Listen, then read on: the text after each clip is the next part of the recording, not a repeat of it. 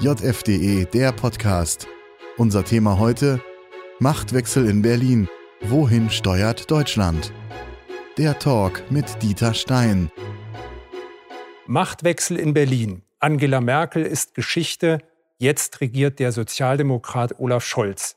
Was bedeutet das für Deutschland? Darüber spreche ich mit dem ehemaligen Finanzsenator, Bundesbanker und Bestsellerautor Dr. Thilo Sarrazin. Herzlich willkommen. Danke. Mit dem Politikwissenschaftler und Hochschullehrer Professor Werner Patzelt. Herzlich willkommen. Und mit dem Historiker und Publizisten Dr. Karl-Heinz Weismann. Schön, dass Sie da sind. Guten Abend. Ja, Herr Dr. Sarrazin, das Motto der neuen Regierung heißt mehr Fortschritt wagen. Das erinnert uns oder soll bewusst wohl erinnern an das Motto der sozialliberalen Koalition von 1969 unter Willy Brandt, mehr Demokratie wagen. Ähm, täusche ich mich oder ist von einem Aufbruchsgeist, den damals dieser Satz ausgelöst hat, heute wenig zu spüren? Ja, das kann ich so nicht sagen. Äh, es ist ja immer so, wer jetzt, wer jetzt wo steht, spürt den Aufbruchsgeist. Die CDU spürte 1969 bestimmt keinen Aufbruchsgeist. Die war ähnlich wie heute völlig gelähmt.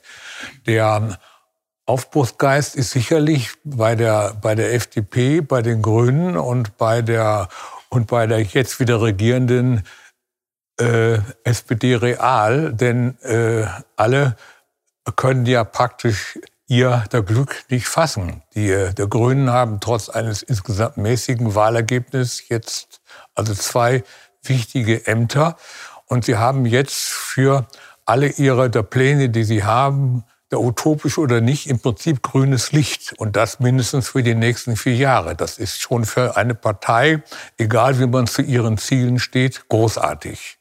Die FDP ist wirklich an den Schalthebeln der Macht mit dem Finanzministerium und mit der vorab erteilten Zusage, dass es keine Abgabenerhöhungen gibt, ist sie an sich in einer, in einer sehr guten Ausgangsposition. Und Scholz wiederum hat sich taktisch also sehr intelligent aufgestellt, weil, äh, äh, weil die Ressorts der SPD äh, ja äh, welche sind, in denen man gar nicht scheitern kann. Im Innenministerium hat schon seit vielen Jahren nicht mehr funktioniert. Bei der, bei der Bundeswehr funktioniert sowieso ziemlich wenig. Im Arbeitsministerium kann man, kann man Geld ausgeben und, und Wohnungen bauen ist auch etwas Schönes. Also mhm. Scholz kann jetzt in Ruhe abwarten und dazu schauen, wie der Lindner jetzt den Geldsack verteidigen muss und er kann sehen, was äh, der Baerbock in der Außenpolitik schafft oder auch vergeigt. Mhm. Wenn er schafft, hat er gewonnen. Wenn sie es vergeigt, hat er auch gewonnen als Kanzler. Und ähm, der Robert Habeck muss die Energiewende bewältigen. Und wenn er das nicht tut, ist er entzaubert. Und auch da kann Scholz in Ruhe zuschauen. Ja, aber nochmal, ich glaube, damals äh, hat man doch eher den Eindruck gehabt, dass es eine größere Vision gegeben hat. Herr Professor Patzelt, ähm, Sehen Sie da etwas, was äh, diese Regierung überstrahlt? Oder hat man nicht den Eindruck, dass die Regierung jetzt auch auf jeden Fall aktuell, Stichwort Corona, äh, völlig von operativen Aufgaben ja, überfrachtet sein wird? Natürlich stellt die Corona-Krise die neue Regierung, die ja hier einen verstolperten Start hingelegt hat, durchaus vor Herausforderungen, die jetzt noch nicht absehbar sind. Und ob die alle mit Bravour zu meistern sind, das ist eine offene Frage und wahrscheinlich sind sie das nicht. Aber das vorausgeschickt muss man schon sagen, dass diese Regierung durchaus Visionen hat. Sie hat die Vision eines ökologisch vorbildlichen Landes, welches voll und ganz auf äh, grüne Technologie umgestellt sein wird und eines Tages hier Exportweltmeister sein soll. Sie hat die Vision einer offenen, multikulturellen Gesellschaft, will Migration nach Deutschland, legale Migration erleichtern. Die illegale soll möglichst schnell legalisiert werden. Dann wird sozusagen alles gut und Deutschland endlich modernisiert. Kurzum, die Visionen sind allesamt da. Und das ist auch die Achilles Achillesferse der neuen Regierung. Mit Visionen allein betreibt man noch keine Politik, die zur Wirklichkeit passt. Mhm. Und das allergrößte Problem ist, dass sozusagen die ökonomische Basis jenes ideologischen Überbaus der neuen Regierung sehr brüchig, ja nicht vorhanden ist. Es sind an keiner Politik Preisschilder dran. Liest man den Koalitionsvertrag, findet man überall, dass Deutschland da und dort finanziell eingreifen wird, dass es gigantische Programme auflegen wird zum Wohnungsneubau bei derzeit sehr gestiegenen Baukosten, mhm. äh, auch bei der Umgestaltung unserer Wirtschaft. Und die Frage ist schon, wo wird das Geld herkommen und wer wird die entsprechenden Verteilungskonflikte mit wie heftigen Blessuren überleben? Ja. Ähm, Herr Dr. Weißmann, man hat ja bisher, äh, spricht man eben, wurde auch angedeutet, dass man eigentlich schon auch wieder mit einem, vielen Punkten, einem Linkstrend äh, zu tun hat bei der neuen Regierung. Aber haben wir es nicht auch in der Vergangenheit beobachtet, beispielsweise unter der Regierung Schröder, ähm, dass sobald äh, also die äh, SPD bzw. Rot-Grün regiert, ähm, in bestimmten Punkten sogar eine quasi rechtere oder reformfreudigere Politik betrieben wird, Stichwort Agenda 2010, äh, als unter Führung der CDU. Ähm, ist damit vielleicht jetzt auch zu rechnen und liegt das vielleicht daran, dass dann eben die CDU in der Opposition ist? Also ich glaube, man muss schon vorausschicken, dass ähm, Olaf Scholz nicht Gerhard Schröder ist. Und Gerhard Schröder, der Genosse der Bosse, ähm, der hatte ja seit seinen Zeiten als ähm, ziemlich radikaler Juso-Vorsitzender eine Reihe von Mutationen durchlaufen. Das ist ja bei Herrn Scholz so gar nicht zu erkennen. Ähm, der ist ja im Grunde genommen als ähm, mehr oder weniger Überraschungskandidat ähm, der SPD angetreten und hat ein Ergebnis zustande gebracht. Ich äh, stimme Herrn Dr. Sarrazin vollkommen zu. Er befindet sich jetzt in einer ziemlich komfortablen Position. Aber äh, insgesamt ist das Ergebnis ja nicht irgendwie überragend und spricht nicht für einen Aufbruch. Heute Morgen hat die Welt eine Umfrage ähm, veröffentlicht, ähm, der zufolge die Mehrheit der Bevölkerung äh, ihm höchstens eine Legislaturperiode als Kanzler zutraut und ähm, die Mehrheit auch nicht glaubt, dass eine Koalition, so wie sie sich jetzt darstellt, äh, diese äh, Legislaturperiode überstehen wird. Äh, das sind meiner Meinung nach schon Indizien dafür, dass nicht nur keine große Aufbruchsstimmung da ist, sondern, wie Herr Professor Patzelt ja auch schon angemerkt hat, die Vorstellungen, die da entwickelt werden, bis hin zu der Idee, eine Art europäischen Superstaat zu schaffen, was übrigens äh, offen verfassungswidrig ist. Das Bundesverfassungsgericht hat da ja eine eindeutige ähm, Sperre errichtet an dieser Stelle. Aber an allen Stellen ist immer vollkommen klar, es wird nur zu machen sein, wenn man sehr viel Geld ausgeben kann. Und die große Frage bleibt eben, wo will man dieses Geld angesichts der Situation, äh, wie wir sie haben, ähm, eigentlich hernehmen? Und was wird eben geschehen, wenn tatsächlich die europäischen Schulden vergemeinschaftet werden und der Euro an Stabilität verliert und keine Maßnahmen ergriffen werden, die ja vor allen Dingen auch das Vermögen ähm, der Bürger, das Vermögen, das sich der Mittelstand erarbeitet hat, in irgendeiner Weise schützt. Das sind ja eben die großen Fragen. Pläne kann man entwerfen in jede Richtung, aber es bleibt immer die Frage, wer bezahlt das dann? Ja. Aber wenn man nochmal zurückguckt auf die Regierung Merkel, ob Wehrpflicht oder Kernenergie, Merkel hat regelmäßig Entscheidungen getroffen, die dem widersprochen haben, mit dem sie bei den Wahlen angetreten ist. Äh, inwieweit ähm, wird, äh, hat Olaf Scholz von seiner Chefin gelernt? Und äh, wird man auch bei ihm erleben, dass er praktisch im Amt ähm, andere Entscheidungen trifft, als man jetzt von ihm erwartet? Das wird er ohne Zweifel. Das gehört ja überhaupt zur äh, politischen Praxis dazu, äh, dass er sich ja Gegebenheiten zu stellen hat und äh, mit denen in irgendeiner Art und Weise fertig werden muss. Aber er befindet sich ja in einer Hinsicht in einer deutlich besseren Ausgangslage. Äh, bei Frau Merkel ist es so, ich erinnere mich noch gut an ihre Äußerung in einem Interview, bevor sie Kanzlerin wurde. Da hat sie ihr Programm auf den schlichten Satz gebracht, ich möchte Deutschland dienen. Und wenn man sich das so vor Augen hält, dass das also damals von ihr so formuliert worden war, mit dem entsprechenden Pathos, das ja selbstverständlich vor allen Dingen die konservativen und bürgerlichen Wähler ansprechen sollte, und was dann daraus geworden ist, dann kann man doch eines feststellen. Sie hat gelernt, allen konfliktträchtigen Debatten aus dem Weg zu gehen. Ob das jetzt die Frage der Energieversorgung war, ob das die Frage der Ehe für alle war, ob das die Frage der Zuwanderung war. Sie hat im Grunde genommen immer genau gewusst, ähm, wie muss ich mich verhalten, wenn ich nicht riskieren will, dass die veröffentlichte Meinung mir auf den Hals kommt. Ähm, diese Sorge muss Herr Scholz so erstmal nicht haben. Äh, diese Reserven gibt es meiner Meinung nach äh, im politisch-medialen Komplex gegen ihn gar nicht. Sondern er kann erstmal mit der Sympathie und der Unterstützung äh, von dieser ja sehr einflussreichen Seite rechnen. Und ich glaube, dass er diesbezüglich viel weniger Probleme und viel mehr Manövrierraum hat. Dass Sozialdemokraten und Grüne wesentlich leichter auf den Wogen der öffentlichen Meinung surfen können, als das Christdemokraten können, das ist wahr. Und Angela Merkel hat sich entwickelt zu einer Großmeisterin des Surfens auf den Wogen der öffentlichen Meinung. Äh, es ist wohl kein Kanzler je so nahe daran gewesen oder so besessen davon gewesen, ja in Übereinstimmung mit dem demoskopisch gemessenen zu reagieren und freilich auch auf die demoskopisch zu messende öffentliche Meinung durch gute Kontakte mit Spitzenjournalisten innen auch Einfluss zu nehmen, wie Angela Merkel. Ihre Politikwendern erklären sich tatsächlich aus den Wendungen oder aus dem zu großen Druck der öffentlichen Meinung. Scholz hat hier einen Vertrauensvorsprung. Aber was gegen ihn steht, ist, mit Verlaub, die Wirklichkeit. Die Wirklichkeit, in der man Geld braucht, die anders funktioniert, als sie sich womöglich unsere Außenministerin vorstellt, die ja äh, von Russland und von China so redet, als handle es sich um kleinere Staaten wie Polen oder, oder Ungarn.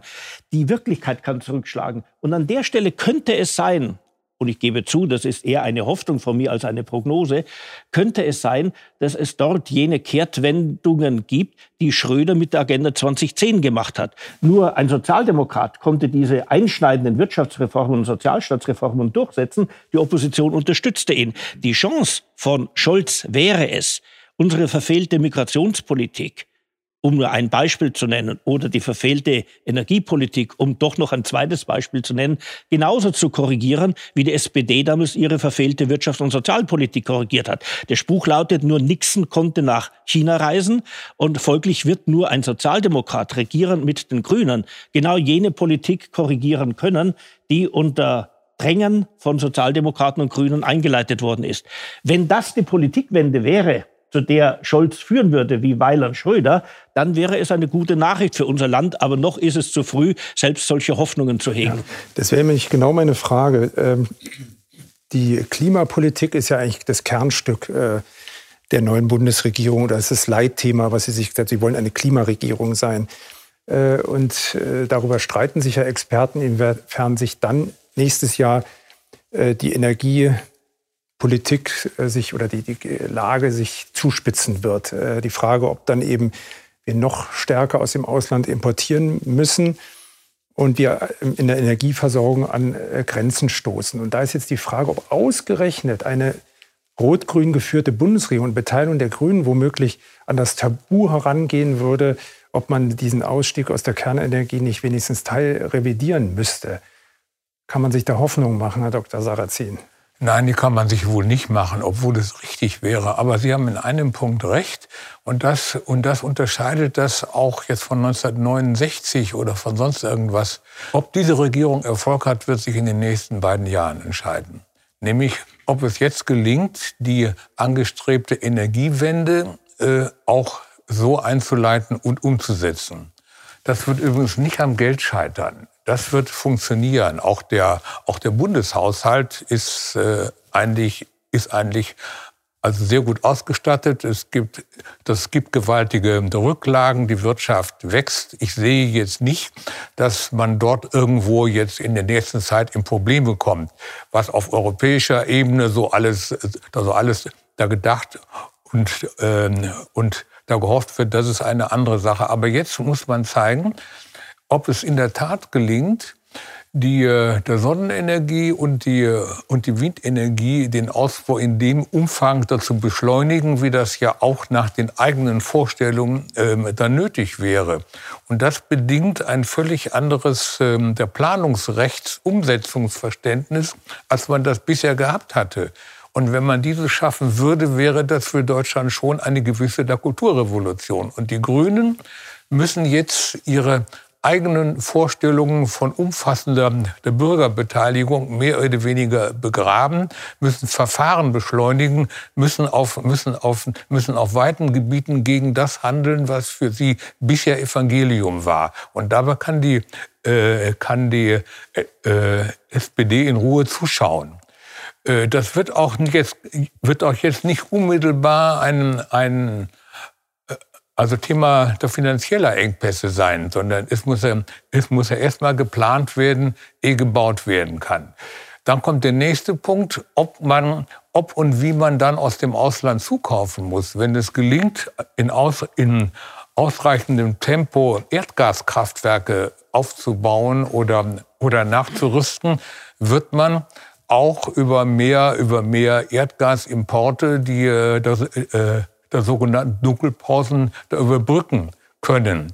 Wenn dies allerdings dann nicht gelingt und wir jetzt in ein, zwei, drei Jahren jetzt in Deutschland wiederholte Stromausfälle wäre, das wäre auch der Stromausfall für die Bundesregierung. Und darum gehe ich davon aus, dass die alles tun werden, damit das nicht passiert. Aber lässt sich diese ähm, Klima- und Energiepolitik denn wirklich durchhalten, wie das geplant worden ist, sowohl was die Kostenentwicklung auch für die Verbraucher und die äh, Wirtschaft angeht und auch was die Versorgungssicherheit angeht? Ist denn nicht letztendlich, äh, soll man sagen, ist man damit nicht äh, unehrlich umgegangen und kommt jetzt nicht so ein bisschen die Stunde der Wahrheit, wo man den Leuten dann sagt, gut, also wir haben ja einen Fehler gemacht? Oder ich bin an dem Punkt da sehr skeptisch, aber ich sehe auch sorgfältig, dass die, dass, dass die, deutsche, dass die deutsche Großindustrie da voll mit dabei ist. Volkswagen stellt um auf äh, Stromautos, andere tun das ebenfalls. RWE weil, weil ist sie, dabei. Weil sie auch irgendwelche extra äh, bekommen äh, oder günstige E.ON Bedingungen. ist dabei. Äh, also ähm, die Industrie setzt auf die neue Politik. Das beobachte ich. Und deshalb wird, wird diese, äh, und deshalb will ich jetzt nicht sagen, dass dies nicht umsetzbar ist. Ob dies vernünftig ist, ist eine andere Frage. Aber aber jetzt zu sagen, das ist alles nicht umsetzbar, das ist verfrüht. Mhm. Also Sie machen uns Hoffnung, dass wir da Nein, ich mache keine. Ich, ich, äh, großartigen ich, Zeiten entgegennehmen. Äh, äh, ich sehe einfach, dass der, äh, dass der also technische Fortschritt der so schnell geht und auch immer wieder solche, äh, solche unvermuteten Richtungen nimmt, dass ich mich jetzt nicht traue, den absoluten Misserfolg dazu prognostizieren. Die Energiepolitik hängt ja im Grunde genommen mittelbar auch mit der deutschen äh, Sicherheits- äh, und Außenpolitik zusammen. Ähm, da können wir jetzt ja beobachten, drei Frauen äh, ähm, repräsentieren in der neuen Bundesregierung die innere und äußere Sicherheit Deutschlands, also Nancy Faeser, Bundesinnenministerin, Verteidigungsministerin Christiane Lamprecht und Außenministerin Annalena Baerbock. Ähm, wie sehen Sie das? Welchen Stellenwert hat Sicherheit und Verteidigung mit diesen Namen in Deutschland? Schauen Sie, wenn Frauen sich um dieses wichtige Thema kümmern, dann kann alles nur gut gehen, denn Frauen sind nicht so kriegslüstern, so kontrollsüchtig, wie es Männer sind. Es sind frische Gesichter. Infolgedessen kann man nur äh, wirklich mit Zuversicht in die Zukunft blicken. Ende der spaßigen Einlage. An dieser Stelle werden wir tatsächlich einen Zielkonflikt in der Regierung erleben. Denn wenn wir auf E-Mobilität umstellen, und das wollen wir, das macht die Großindustrie, wenn wir Wasserstoffwirtschaft haben wollen, wenn wir Digitalisierung haben, dann steigt der Energiebedarf an und an und an. Und die jetzt schon klare Energielücke wird geschlossen durch Erdgas, ganz wesentlich aus Russland stammend, aus Nord Stream 2, nämlich aus jener Gasleitung, welche die Bundesaußenministerin nach Kräften zu verhindern versucht. Das heißt, hier haben wir schon in der Regierung selbst einen Zielkonflikt. Und wie die Regierung diesen Zielkonflikt bestehen will, äh, da bin ich schon sehr gespannt und neugierig drauf. Natürlich ist es so, dass eine Verteidigungsministerin, die wie ihre Vorgängerinnen übrigens auch mit der Armee bislang wenig zu tun hatte, äh, ein Himmelfahrtskommando hat. Bislang hat nur ein einziger eigentlich zwei Bundesverteidigungsminister das Amt politisch überlebt. Der eine, Helmut Schmidt, weil er nur sehr kurze Zeit Verteidigungsminister war und sich dann in ein anderes Ministerium retten konnte. Und der andere, äh, Volker, äh, Volker Rühe, der nun wirklich mit eiserner Faust äh, regiert hat. Alle anderen sind an den Schwierigkeiten dieses Ministeriums gescheitert. Und in einer Zeit, in der die Ausgaben zurückgefahren werden sollen oder versteckt werden sollen in diesem Drei-Prozent-Ziel für außenpolitische Ausgaben, entwicklungspolitische und verteidigungspolitische Ausgaben und in der die Bundeswehr doch mit Einsätzen belastet wird, dieses Ministerium zu führen, äh, da wird sich Scholz nicht entspannt zurücklehnen können. Äh, das wird schon schwierig werden. Unterm Strich, es gibt keinen Grund im Moment schon von einem Scheitern der Regierung auszugehen. Die Bruchstellen, die Probleme kann man klar sehen, aber man kann ja auch lernen, wie ich es vorhin beschrieben habe. Drum ist immer meine Antwort auf die Frage, wie lange hält die neue Regierung? Entweder hält sie zwei Jahre oder zwei Wahlperioden. Mhm. Nochmal zur Außenpolitik. Die äh, Annalena Baerbock positioniert sich ja als geopolitischer Falke. Äh, man spricht von einer wertebasierten Außenpolitik, sogar einer feministischen Außenpolitik.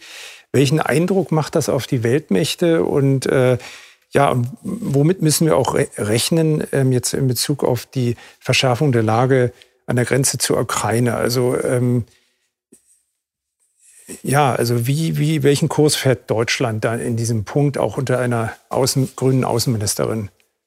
Also ich glaube, das ist wirklich tatsächlich sehr schwer einzuschätzen, weil ja die Handlungsoptionen so außerordentlich äh, begrenzt sind, sobald man tatsächlich äh, in die entsprechenden Positionen einrückt und Entscheidungen fällen muss. Und hier ist ja ganz klar, äh, schon andere vor Frau Baerbock haben proklamiert, dass sie in Zukunft eine an Werten, an äh, den Menschenrechten orientierte außenpolitische Linie verfolgen wollen und sind damit letztlich gescheitert. Ähm, es ist so, dass man meiner Meinung nach im Falle der USA sehr deutlich sehen kann, dass diese Abkehr vom Interventionismus ja nicht nur praktische Gründe oder finanzielle Gründe hat, sondern damit ist eben auch eine gewisse weltanschauliche Revision äh, verbunden. Das heißt also der Abschied von diesen Ideen der Neokonservativen, aber ja auch von vielen äh, eher linksliberalen Interventionisten, das ist ja im Grunde genommen erledigt. Und geopolitisch zu argumentieren heißt ja eben tatsächlich von Interessenlagen auszugehen. Und die Destabilisierung ganzer Bereiche, vor allen Dingen ähm, im, im Vorhof der USA, ja, durch diese massive Zuwanderung, den Zerfall von ganzen äh, äh, Regionen innerhalb Südamerikas, äh, Mittelamerikas, stellt sich ja für die USA im Grunde genommen ein ganz begrenztes Repertoire an Möglichkeiten nur dar. Das ist der eine Aspekt. Der zweite Aspekt ist, natürlich wird sowohl Putin wie auch die chinesische Führung meiner Meinung nach, egal was man ansonsten sagen mag, eine an den von ihnen so verstandenen nationalen Interessen ihrer Länder ausgerichtete Linie verfolgen. Und wenn man dabei den Eindruck hat, dass die Deutschen äh, in irgendeinem Wolkenkuckucksheim hausen und in Zukunft Außenpolitik nach irgendwelchen ideologischen äh, äh, Vorgaben betreiben wollen, dann werden die sich schlicht und ergreifend lächelnd die Hände reiben und werden sich sagen, wieder ein Mitspieler vom Feld.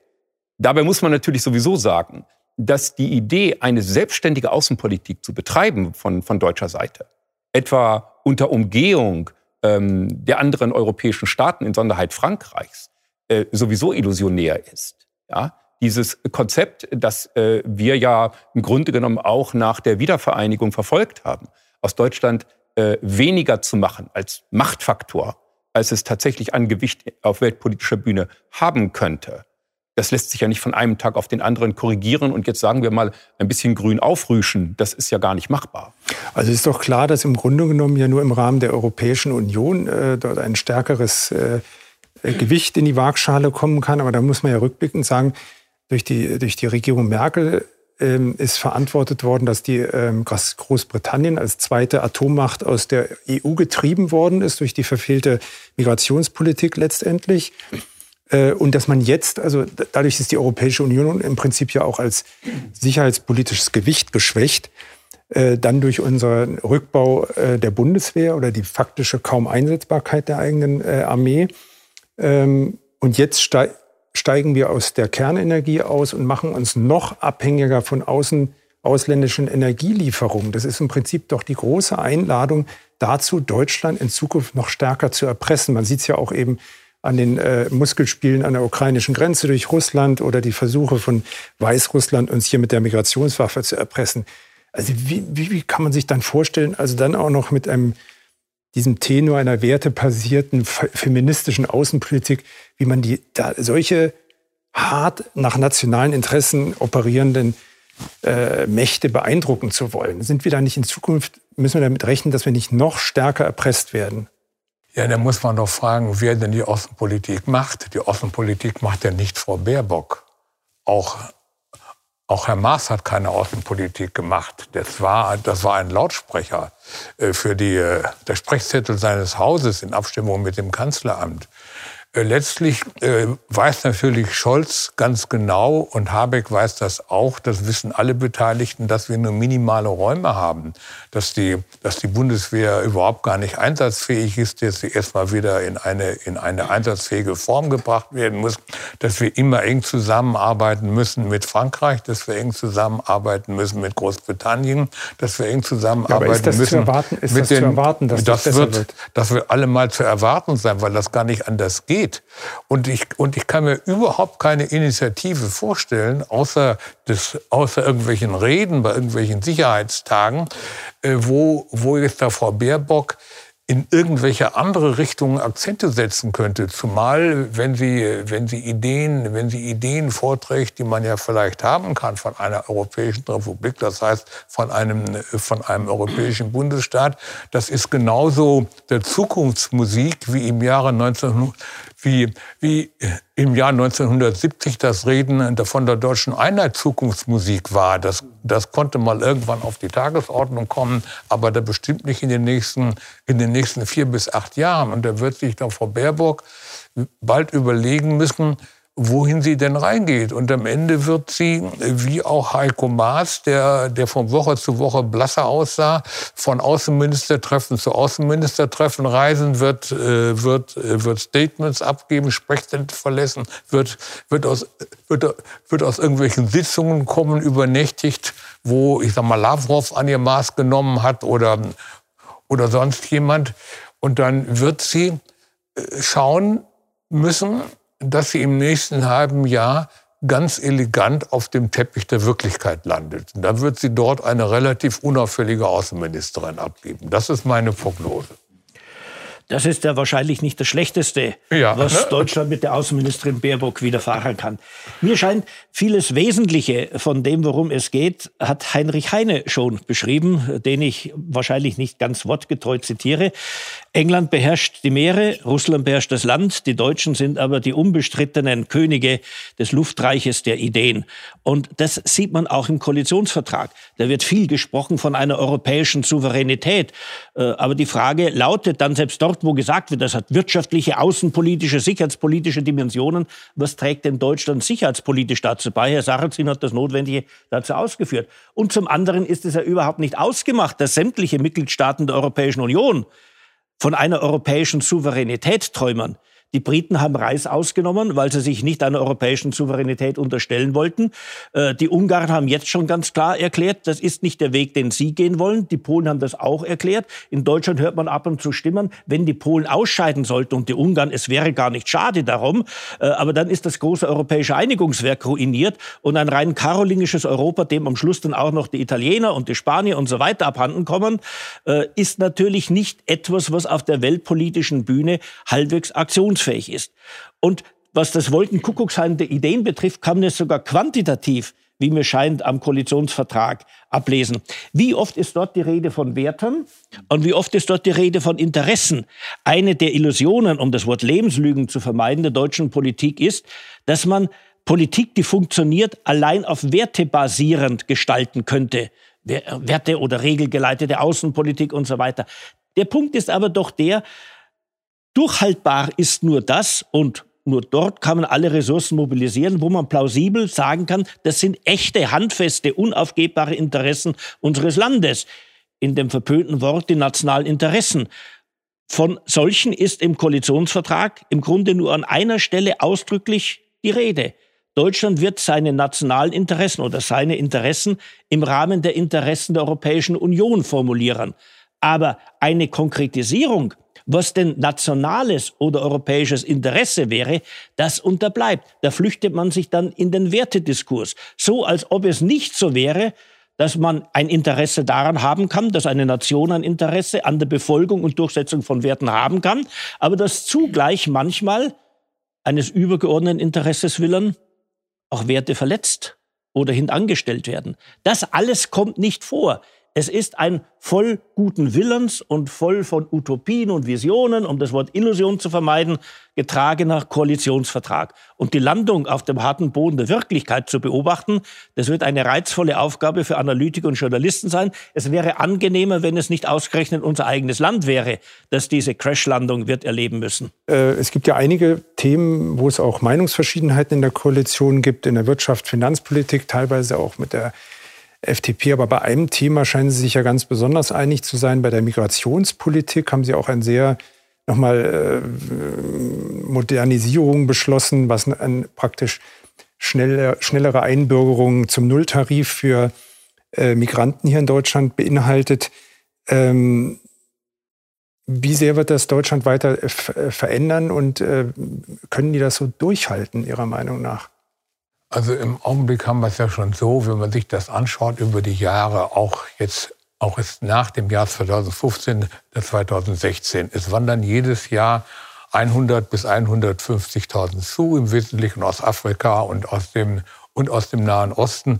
Und jedes Jahr haben wir einen, haben wir einen, haben wir einen, also deutschen, der Sterbeüberschuss, einen, einen, einen also Sterbeüberschuss jetzt an Biodeutschen, um mal diesen Ausdruck zu verwenden. Das heißt, das heißt, das heißt, jedes Jahr verschiebt sich Deutschland Deutschland demografisch vom Deutschen weg um drei bis äh, also 500.000 Menschen. Und das, und das vollzieht sich jedes Jahr. Und, und, und, und auf diesen Prozess werden jetzt noch mal, wenn die Politik so umgesetzt wird, 50 bis 100.000 draufkommen. Das heißt, das was das was das was sowieso das seit vielen Jahren angelegt ist, wird sich weiter wird sich weiter beschleunigen. Ob es dann gelingt, dass man äh, da muss man ja der FDP der Erfolg wünschen, dass man, wenn man schon Einwanderung zulässt, man dann auch dann die richtigen einwandern lässt, die man auch gebrauchen kann von der, äh, von der Bildung und Leistung her. Das ist etwas anderes. Ich persönlich glaube aber, dass wir hier von etwas ganz anderem überholt werden. Denn wenn man sich die, sich die Debatten anschaut in Italien, in Frankreich, in Polen, in Ungarn, auch in Österreich, in allen Ländern, die uns umgeben, in Dänemark, auch jetzt, was jetzt in Schweden passiert, letztlich die, äh, also deutsche Politik, äh, wir lassen sie mal im Prinzip rein und wir sind sowieso ein Einwanderungsland, das kann man ja auch alles gar nicht aufhalten und so weiter, die wird ja von, äh, von da keinem anderen Land mehr geteilt, außer von uns und vielleicht noch von Luxemburg. Das will ich und Vatikanstaat. Ja, und dem, Neuerdings, und ja. dem Vatikanstaat. Und, äh, und eins ist doch klar, und das ist, das ist die zentrale Aufgabe der europäischen Politik neben, der, neben, den, neben den Finanz- und Währungsfragen, wird sein, dass sie sich auf ein gemeinsames Einwanderungs- und der Asylregime einigt. Und wenn dies Einwanderungs- und der Asylregime in französische oder italienische, ungarische und polnische Richtung geht, dann wird, das ein, wird es ein Regime sein, was weit, was weit rechts von der gegenwärtigen Regierungslinie ist. Und das wird dann mal spannend sein zu beobachten. Und das muss dann Annalena Baerbock eben auch verhandeln oder die Innenministerin. Ja. Aber da wäre jetzt die Frage, ja. die Frage, ob sich der Diskurs, äh, ob man die Hoffnung haben kann, dass sich der Diskurs da verändert. Äh, Sie sagen ja schon, aber um uns herum dann schon ein ganz anderer Wind weht. Aber jetzt, wenn eben die äh, Rot-Grün und FDP in der Regierung sind und die Union in der Opposition. Wir haben uns ja erinnern uns ja noch, als Schröder in der Regierung war, gab es ja auch diesen Streit um den Doppelpass und da hat damals die hessische CDU ja eine Wahl gewonnen äh, mit der Opposi äh, Opposition gegen den Doppelpass. Ähm, und es deuten sich ja jetzt schon so Äußerungen aus der äh, Union an. Ähm, also kann es sein, dass eben unter der jetzigen Regierung eben dann in der Frage sogar wieder ein rechterer Kurs auch gefahren werden könnte mit einer Union in der Opposition? Oder eine hypothetische Frage mal in den Raum gestellt, wenn 2015 Olaf Scholz Kanzler gewesen wäre und die Union in der Opposition, wären die Grenzen damals geöffnet worden? Nein. Interessantes Modell. Ja. ja. Naja, ich glaube, es hängt eben sehr davon ab, wer zu dem Zeitpunkt an der Spitze der Union gestanden hätte. Äh, denn das Kernproblem äh, der Union ist ja ein doppeltes. Das eine ist natürlich die Frage, Also wer wird überhaupt in der Lage sein, einen äh, Oppositionsführer herzugeben, der die Union tatsächlich, wie das ja nun immer gefordert wird, erneuert? Wer soll das denn bitte sein? Ähm, das ist das eine Problem, das besteht. Das zweite Problem ist, man muss einfach sehen, die Union hat noch niemals wirklich für etwas gekämpft. Ja? Sie hat zwar immer darum gekämpft, wieder in die Regierung zu kommen auf Bundesebene, aber inhaltlich hat sie sich immer sehr schwer getan in dem Augenblick, als die alten Bestände verbraucht waren, das ist ja schon in den 60er Jahren absehbar gewesen, hat äh, Kurt Biedenkopf, als er dann als erster Generalsekretär der CDU äh, ins Amt gekommen ist, mal versucht, ähm, seine Partei klarzumachen, dass man einen Kampf um Ideen führen müsse. Er hat damals eine große Rede gehalten auf dem äh, Mainzer CDU-Parteitag und hat seiner Partei gesagt, ihr müsst einfach begreifen, der Gegner hat euch die Begriffe genommen, und da er euch die Begriffe genommen hat, hat er euch auch die Ideen genommen. Und ihr steht jetzt hilflos da, weil ihr im Grunde genommen immer bloß die Begriffe des Gegners nehmen könnt und nicht in der Lage seid, eure eigene Position adäquat zu formulieren. Das hat man damals mit höflichem Beifall quittiert und keinerlei Konsequenzen gezogen. Denn ganz klar war ja, äh, das Ziel war, durch eine höflich gesagt pragmatische oder opportunistische Linie ähm, möglichst rasch wieder äh, auf die Regierungssessel zu kommen. Das ist unter den Nachkriegsbedingungen für die Union ein sehr erfolgreiches Konzept gewesen, aber ich wage zu bezweifeln, dass sich das einfach fortsetzen lässt. Sie hat meiner Einschätzung nach weder das Personal noch die Ideen, aber vor allen Dingen hat sie nicht den Mut, nicht den Angriffsgeist, den man unter den obwaltenden Umständen ja haben müsste, wenn man tatsächlich eine Korrektur herbeiführen wollte. Das ist nach meinem Dafürhalten das große Dilemma, vor dem sie steht. Und ähm, ich habe Viktor Orban mal bei einer Ansprache erlebt und bei dieser Ansprache hat er dann unter anderem gesagt, er sei willens, sich mit Frau Merkel jederzeit zu einer öffentlichen Debatte zu treffen und dann wollten sie mal über den eigentlichen Gehalt des Begriffs christliche Demokratie diskutieren. Und er sei sicher, dass er nachweisen könne, dass er diesen Grundgedanken sehr viel näher stehe als Sie mit Ihrer politischen Linie. Und das ist meiner Meinung nach an einem entscheidenden Punkt nur aufgezeigt, worum es da geht. Und dass die christdemokratischen Parteien europaweit, die ja die großen äh, ähm, Gewinner der politischen Nachkriegssituation gewesen sind, europaweit entweder verschwunden oder in dramatischer Weise geschwächt worden sind. Das ist ja nicht irgendwie Zufall, sondern das ist das Ergebnis eines Prozesses, den sie über weite Strecken selbst verschuldet haben. Ja. Aber Professor Patzelt ist, ist nicht äh, jetzt schon absehbar, ähm, auch durch erste Äußerungen aus der Unionsfraktion, dass sie sich in der Opposition fast notgedrungen konservativer positionieren müssen. Also wie, wie schätzen Sie das ein? Vor allen Dingen auch mit Blick darauf, wer jetzt CDU-Vorsitzender wird. Also im Moment heißt es, hätte die größeren Chancen Friedrich Merz. Also wie stark wird sich das Profil der CDU auch wieder verändern in der Opposition? Also, die sichere Voraussage ist, dass sich das Profil der CDU verändern wird. Aber wohin? Das ist die offene Frage. Friedrich Merz, der wahrscheinlich kommende CDU-Vorsitzende, weil er der Liebling der Parteimitglieder ist, nicht des Funktionärskurs, Friedrich Merz ist ja bislang im Wesentlichen eine Projektionsfläche. Man versteht auch, warum er sich so verhält. Äh, man muss erst einmal eine Mehrheit gewinnen, damit man mit der Mehrheit etwas gestalten kann. Die offene Frage ist, ob er entsprechende Debatten in der CDU zulässt. Ihre Analyse der die teile ich vollständig. Ein zu Bonner Zeiten bekannter Journalist, Johannes Groß, hat einmal gesagt, die CDU ist eine unintelligente Partei und sie ist auch noch stolz darauf, es zu sein. Das ist eine Diagnose, die bis heute stimmt. Wahrscheinlich hat er gesagt, unintellektuell. Das andere ist eine boshafte Übertreibung von mir. Das ist die Frage. Die CDU hat ja gar keine Vorstellung davon, was konservativ heißen soll. Das ist da lediglich ein Wieselwort, eine, eine Münze im kommunikativen Zahlungsverkehr. Jeder stellt sich unter konservativ vor, was er will. Dann hört man die Rede von den konservativen Werten. Was dann kommt, sind meistens jene Werte, die im 19. Jahrhundert die Konservativen abgelehnt haben. Also ob ein Wert konservativ wäre. Eine Haltung kann konservativ sein, nämlich sozusagen die Antithese äh, zum Behaupten, dies und jenes müsste jetzt anders werden. Nicht, weil die Veränderungswünsche allesamt falsch wären, sondern weil sich ein fruchtbarer Diskurs erst dann entspinnen kann, wenn es zu einer These auch eine Antithese gibt. Aber das ist eben unbequem, das vermeidet die CDU nach Möglichkeit. Wahrscheinlich hat sie auch nicht die Köpfe, die solche Debatten führen könnten. Und erschwert wird die Rolle der CDU ja auch noch dadurch, dass im Grunde die neue Regierung im Wesentlichen die Politik Angela Merkels fortsetzt. Lediglich sagt, jetzt können wir endlich Gas geben. Jetzt haben wir eine Mehrheit. Jetzt müssen wir auf die Bremse von der CDU bis zum Verlust bei Landtagswahlen, die gewiss kommen werden, keine Rücksicht mehr nehmen. Es ist also die CDU in der unbequemen Lage, wann immer sie Regierungsmaßnahmen kritisiert, von der Regierungsseite gehör, zu, äh, hören zu müssen, was habt ihr denn? Die Grundlinien dieser Politik hat Angela Merkel mit eurer Unterstützung auf den Weg gebracht. Wir gehen nur konsequent weiter. Und das wird unbequem. Und sollte die AfD, um damit zu ändern, der CDU nicht den Gefallen tun, sich durch skandalisierbare, überschießende Äußerungen im politischen Abseits zu suhlen, sondern sollte die AfD sich anstrengen, allen rhetorischen Überschuss, alle Torheiten wegzulassen, sondern sich auf sachliche Kritik zu beschränken, dann wird es für die CDU extrem unangenehm.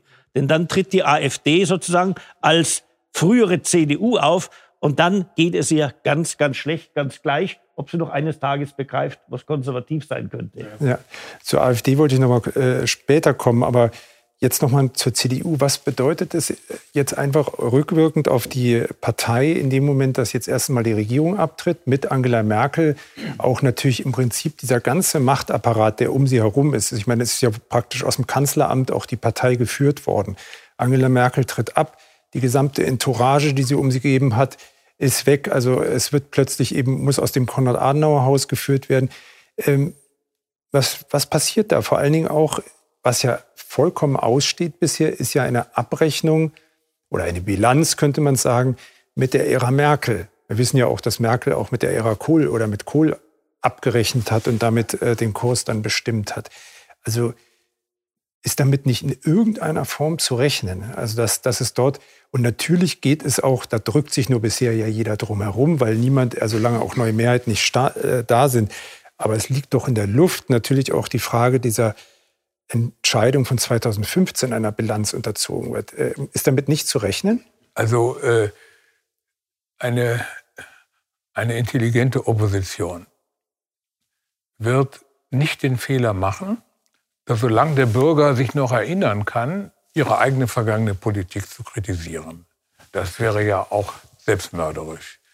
Sie wird in Ruhe abwarten und das Abwarten muss sie jetzt intelligent organisieren, bis die Regierung entweder Fehler macht oder objektive Misserfolge hat.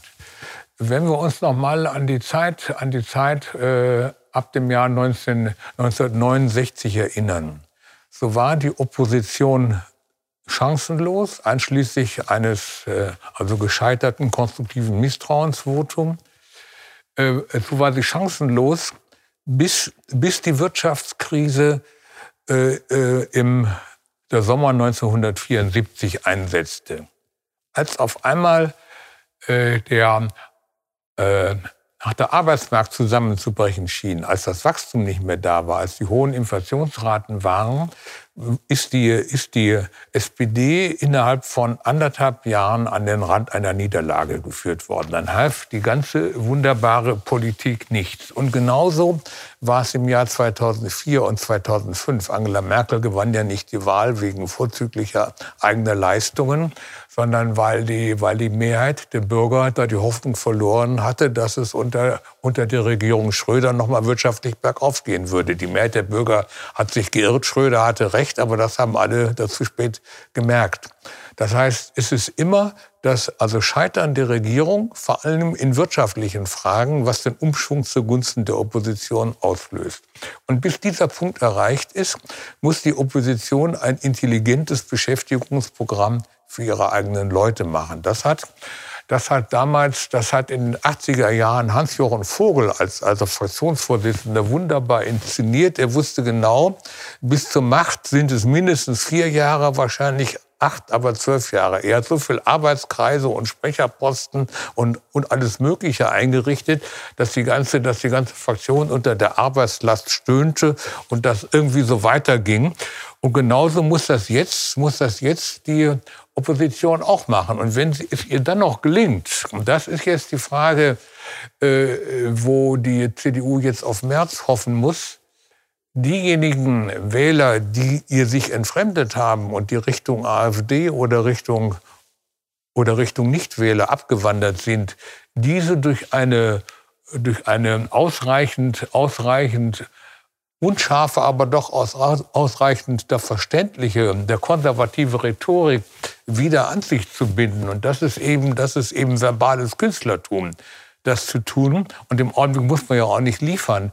Dann ist das eine Menge. Und ich befürchte, jetzt Herr Patzelt, dass die AfD dabei ist, ihre, ihre Chance zu verspielen.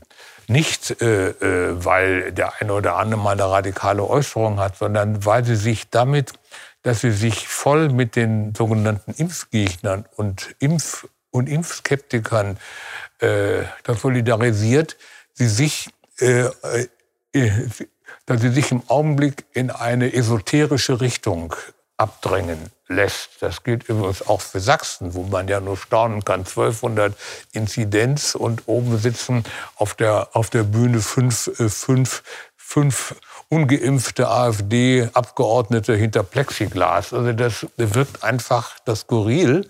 Und, äh, äh, und es kann sein, äh, dass die AfD da aus diesen Gründen ist, sich jetzt zu zerlegen. Denn wenn jetzt es im nächsten halben Jahr gelingt oder im nächsten Jahr gelingt, die also Pandemie zu bewältigen, dann werden alle sagen zur AfD, das geschah nicht wegen euch, das geschah, das geschah trotz euch. So, und äh, äh, das alles abzuwerfen, ist für, die, ist für die AfD wahnsinnig schwer. Und der Anteil der Vernünftigen äh, wird ja im Augenblick auch dort gar nicht mehr gehört. Also ich habe jetzt eigentlich, muss ich sagen, vielleicht auch nichts geschrieben, aber äh, also von der AfD-Seite war gar nichts gehört. Mhm. Äh, und äh, auch das ist ja, ist ja ein Problem. Ja, das würde mich noch mal genauer interessieren, wie das sich jetzt entwickelt, wenn die Union eben in der Opposition ist. Beim letzten Bundestag konnte die AfD sagen, sie ist Oppositionsführerin und hat natürlich immer automatisch ihr Profil ähm, ausspielen können gegenüber einer Regierung Merkel, die in vielen Punkten gesellschaftspolitisch auch äh, linke Politik gemacht hat. Jetzt hat sie also die Große Union neben sich, die ist Oppositionsführer und wird auch einfach atmosphärisch den einen oder anderen Punkt auffassen, ob es jetzt höhere Steuern ist, ob es Tempolimit ist oder irgendwelche anderen Fragen, kann sie ja zum Nulltarif, kann die CDU äh, Positionen auch immer wieder besetzen, die die Bürger ärgern und die vorher die AfD abräumen konnte. Mich würde einfach interessieren, wie, Sie haben schon einige kritische Punkte äh, genannt, also wie die AfD denn sich angesichts dessen auch ähm, ja, eine Zukunft haben kann und wie, wie sie sich verhalten muss, um dann dort auch noch ein, ein, in Zukunft einen starken Faktor zu spielen. Ja, ich glaube, dass äh, viele von den Kritikpunkten, die Herr Dr. Äh, Sarrazin genannt hat, äh, vollkommen zutreffend sind. Das äh, beurteile ich ganz ähnlich. Aber man muss auch ähm, zwei Faktoren immer mit im Blick behalten. Wir haben natürlich alle eine starke Neigung, äh, die Gegenwart einfach fortzuschreiben und davon auszugehen, dass im Grunde genommen die ähm, Regeln, die Gesetzmäßigkeiten des innenpolitischen Geschehens, das, äh, die wir in den letzten 20, 30 Jahren beobachten konnten, sich so fortsetzen werden. Und das ist eben die Frage, ob das tatsächlich gelingt.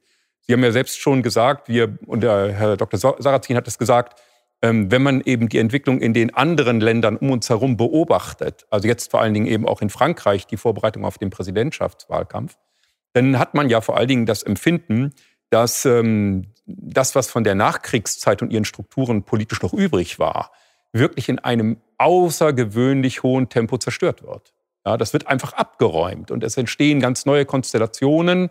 In Frankreich spricht man schon von dem Eliten und dem Volksblock, die sich gegenüberstehen, mehr oder weniger unversöhnlich. Ähm, das sind ja alles Entwicklungen von Italien gar nicht zu reden, äh, von denen wir noch relativ weit entfernt sind. Die Deutschen sind eben auch diesbezüglich träger. Das dauert bei uns alles immer länger. Äh, bei uns sind die Vorbehalte stärker. Und ich möchte darauf hinweisen, äh, sowohl in Gestalt der SPD wie in Gestalt der Grünen gibt es ja Parteien, die an ihren Anfängen ebenfalls große Probleme damit gehabt haben, sich von bestimmten Tendenzen zu befreien, äh, deren destruktiver Charakter eigentlich für ähm, nüchterne Beobachter von Anfang an klar war. Aber das war halt nicht so leicht. Wenn ich mich an die Auseinandersetzungen, die in den 80er Jahren, zum Teil bis in die 90er Jahre, äh, bei den Grünen noch geführt worden sind, auch zum Beispiel über die Frage, ob überhaupt die bestehende Staatsordnung anerkannt werden dürfe oder nicht. Ähm, das sind ja alles Faktoren, das muss man sehen, ähm, da ist die AfD in einer Situation, das sind alles ungeklärte Sachverhalte. Der andere Aspekt, den halte ich persönlich aber für noch wesentlich gravierender, das ist, wird es der AfD gelingen, äh, tatsächlich so etwas wie eine überzeugende Führungsequipe aufzubauen, vorzustellen und mit ihr ähm, nach außen zu präsentieren. Dafür, für diese Linie stehen wir und die Betreffenden müssen natürlich auch in der Lage sein, ähm, innerhalb der Partei äh, für Disziplin zu sorgen. Das heißt eben all diese Neigungen, dass da Menschen ihre Privatweltanschauungen äh, permanent zur Geltung bringen und das dann als Parteilinie ausgeben, das muss selbstverständlich korrigiert werden. Aber das sind ungeklärte Fragen. Das lässt sich momentan nicht einschätzen, weil, wie gesagt, Bismarck pflegt ja immer von den Imponderabilien äh, des politischen Geschehens zu sprechen. Da sind einfach viele Unwägbarkeiten im Spiel. Äh, wir wissen eben nicht, ähm, ob wir mit einer Zuspitzung der Entwicklung an der Außengrenze der EU zu rechnen haben. Wir wissen nicht, ähm, wie es mit dem Einwanderungsdruck äh, sich innerhalb des nächsten Jahres verhalten wird. Und wir wissen natürlich eben auch nicht, äh, wie letztlich die Bevölkerung darauf reagiert, wenn die Tendenzen, die noch gar nicht zur Sprache gekommen sind, nämlich, ich nenne das die Errichtung eines Erziehungsstaates, wenn diese Tendenzen also immer stärker durchschlagen.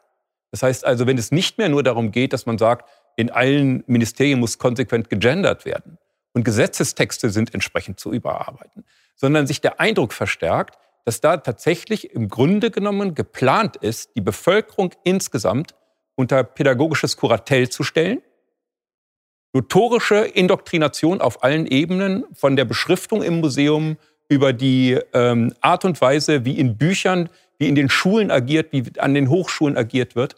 Das ist eben sehr die Frage, ähm, zu welchen Konsequenzen das letztlich führt. Und ob sich da dann nicht eventuell auch noch Opposition von einer ganz anderen Massivität äh, spürbar geltend machen wird. Mhm.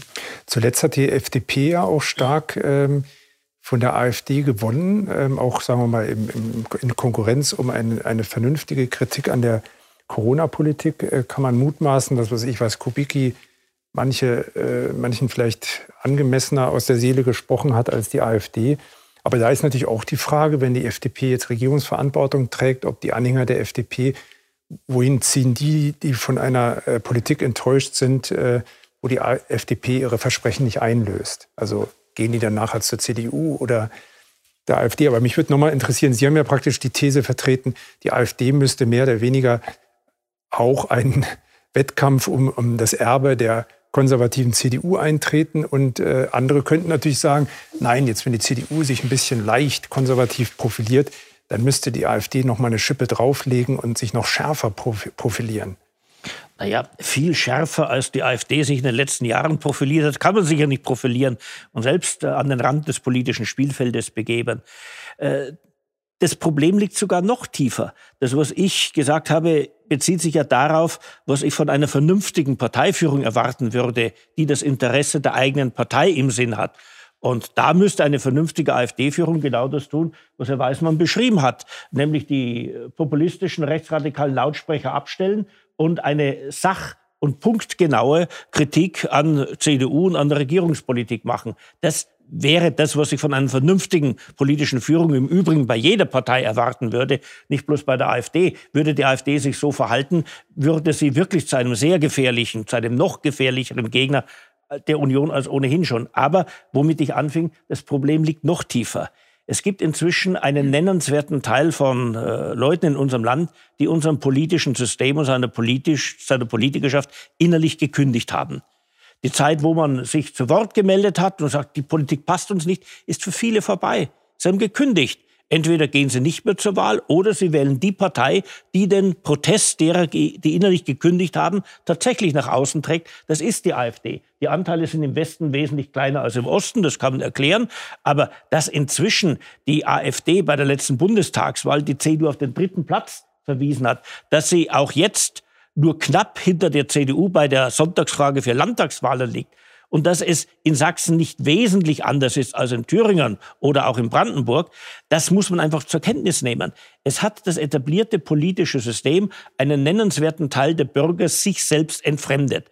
Und statt darauf zu reagieren, dass manche Leute Sorgen geäußert haben, ob der politische Kurs noch richtig ist, hat man einen dicken Trennstrich gezogen und wundert sich jetzt, dass jene jenseits des Trennstriches sozusagen sich in trotziger Solidarität immer weiter emotionalisieren und radikalisieren.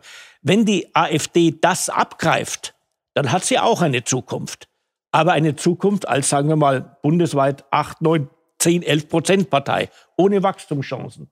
Würde die AfD-Führung die objektiv gegebene Chance aus der Schwäche der Union wirklich nutzen, dann könnte die AfD auch bundesweit zu Stärken kommen, die sie im Osten hat. Und das ist der Scheideweg, vor dem die AfD steht. Als Mitglied der CDU weiß ich schon, was ich wünsche, nämlich genau jene AfD, von der wir immer sagen, so darf eine Partei nicht sein. Sie ist bequem für die Union. Aber als Analytiker, der sich vorstellt, wie eine vernünftige Parteiführung agieren müsste, müsste die AfD sich wirklich als eine seriöse Konkurrenzpartei zur Union aufstellen. Ähm, also wenn ich da doch eine Bemerkung noch dazu machen darf. Es ist natürlich psychologisch gesehen sehr schwierig, wenn Sie eine äh, Gruppierung und ihre Anhänger und ihre Wähler in dieser Art und Weise ausgrenzen, wie das ja beispielsweise den Grünen umgekehrt niemals widerfahren ist. Äh, dann müssen Sie natürlich auch dafür Verständnis haben, dass die Betreffenden mh, hm, Sie haben das Begriff Trotz ja schon äh, ähm, eingeführt, dass sie eben tatsächlich in eine Trotzhaltung verfallen. Ich glaube, man darf eben auch nicht unterschätzen, welcher, welcher Anstrengung und welcher Mühe es äh, im politischen Bedarf, die Betreffenden zurückzugewinnen. Ja, das ist äh, meiner Meinung nach eben, ich würde sie nicht verloren geben. Also gerade auch, ähm, wenn ich mit äh, ähm, AfD-Anhängern und Wählern und Mitgliedern ähm, in den neuen Bundesländern spreche, habe ich immer das Gefühl, sie sind sehr wohl zugänglich wenn man ihren Auffassungen, die man nicht teilt, mit Nachdruck und mit Argumenten widerspricht, aber vor allen Dingen mit Nachdruck. Äh, wenn man natürlich versucht, irgendwie zu lavieren und den Eindruck vermittelt, ähm, dass man da selbst ähm, seiner Sache nicht so ganz sicher ist, dann funktioniert es nicht.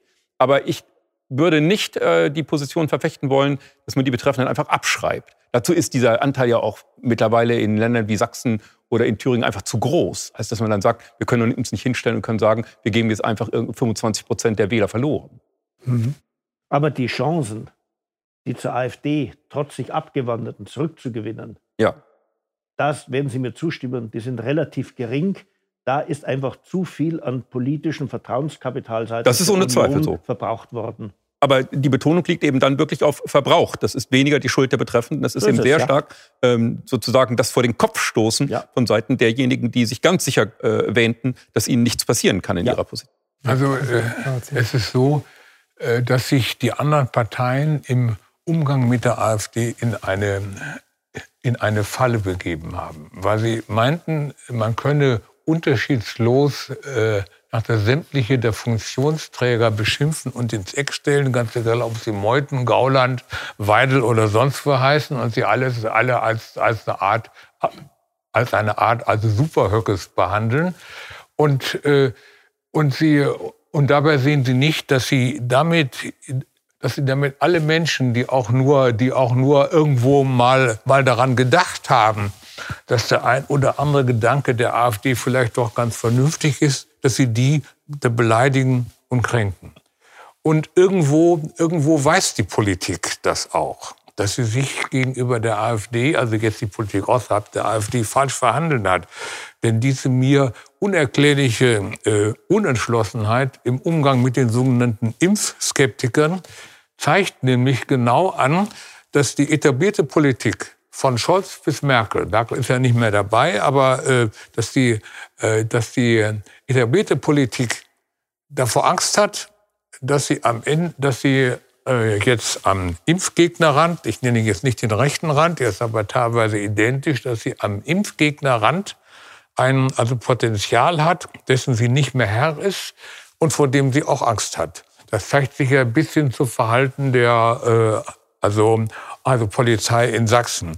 Und das ist eine ganz gefährliche Entwicklung, weil, äh, äh, weil, sich, äh, weil sie letztlich über den Art der Umgang mit der AfD einem Teil der, der Bürger ihre, ihre Missachtung ausgesprochen hat.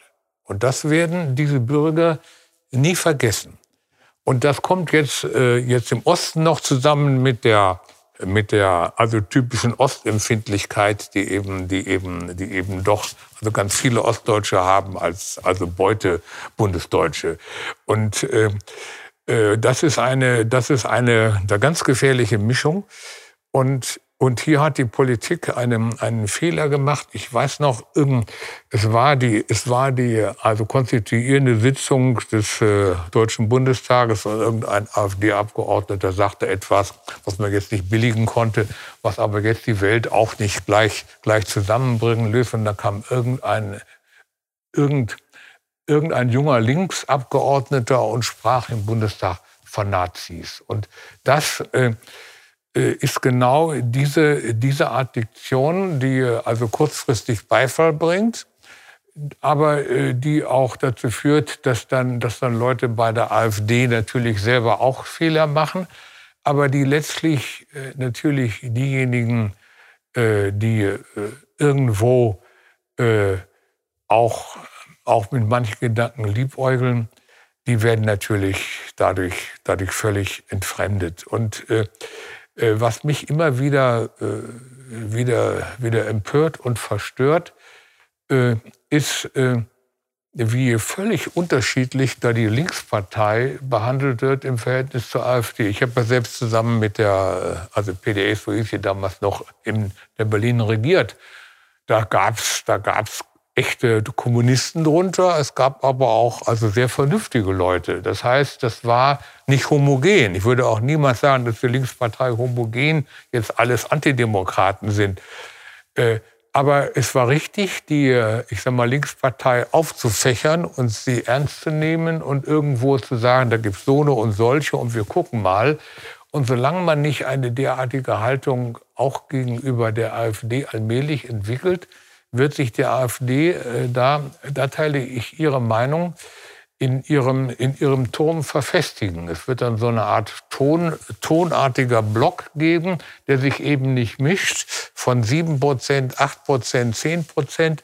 Aber egal, ob es jetzt 7 Prozent sind oder ob es 11 sind, es reicht immer, um den Konservativen ihre der strukturelle Mehrheitsfähigkeit äh, zu nehmen.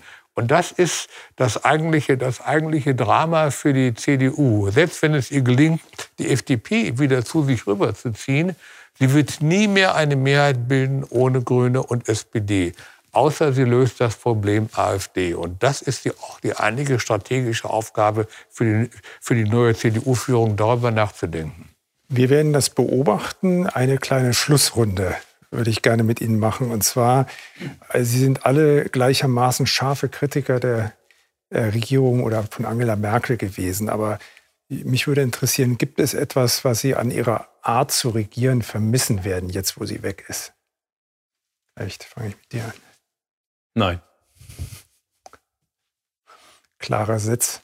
Vermissen werde ich auch nichts, aber man sollte schon lobend erwähnen, dass es keine Selbstverständlichkeit ist, wenn eine politische Führungsperson 16 Jahre lang und als Parteivorsitzende noch länger ohne persönliche Skandale, ohne dass man ihr sozusagen eine der üblichen äh, äh Sensationsgeschichten anhängen könnte, ihr Amt versehen konnte. Und dass sie es an Fleiß äh, hätte je federn lassen, ist ja auch nicht vorgeworfen worden. Sie hat ihr Amt schon ordnungsgemäß ausgeführt, aber eben ihre Partei ruiniert, vieles für das Land Schädliche entschieden, sodass ihre Bilanz in der bundesdeutschen Geschichte nicht deckungsgleich mit dem Lichtbild sein wird, das jetzt zu ihrem Abschied an sämtliche Wände projiziert worden ist.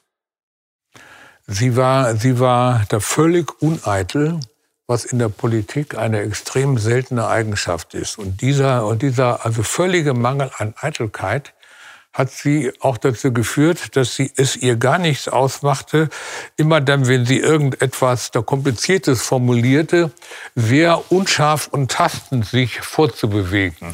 Deshalb war sie, war sie als Rednerin niemals elegant. Ich erinnere mich aber aus, aus 16 Jahren an keine einzige nach der kommunikative Panne. Und das muss man sehen. Äh, der Politiker stürzen ja nicht über, nicht über ihre Leistungen, sie stürzen über ihre Pannen. Und wenn man pannenfrei äh, fährt, kann man ziemlich weit kommen. Mhm. Vielen Dank für die lebhafte Diskussion. Vielen Dank fürs Zuschauen. Bis zum nächsten Mal bei JFTV. jf.de, der Podcast. Mehr Nachrichten, Hintergründe und Interviews jede Woche in der jungen Freiheit. Jetzt entdecken jf.de slash Probelesen.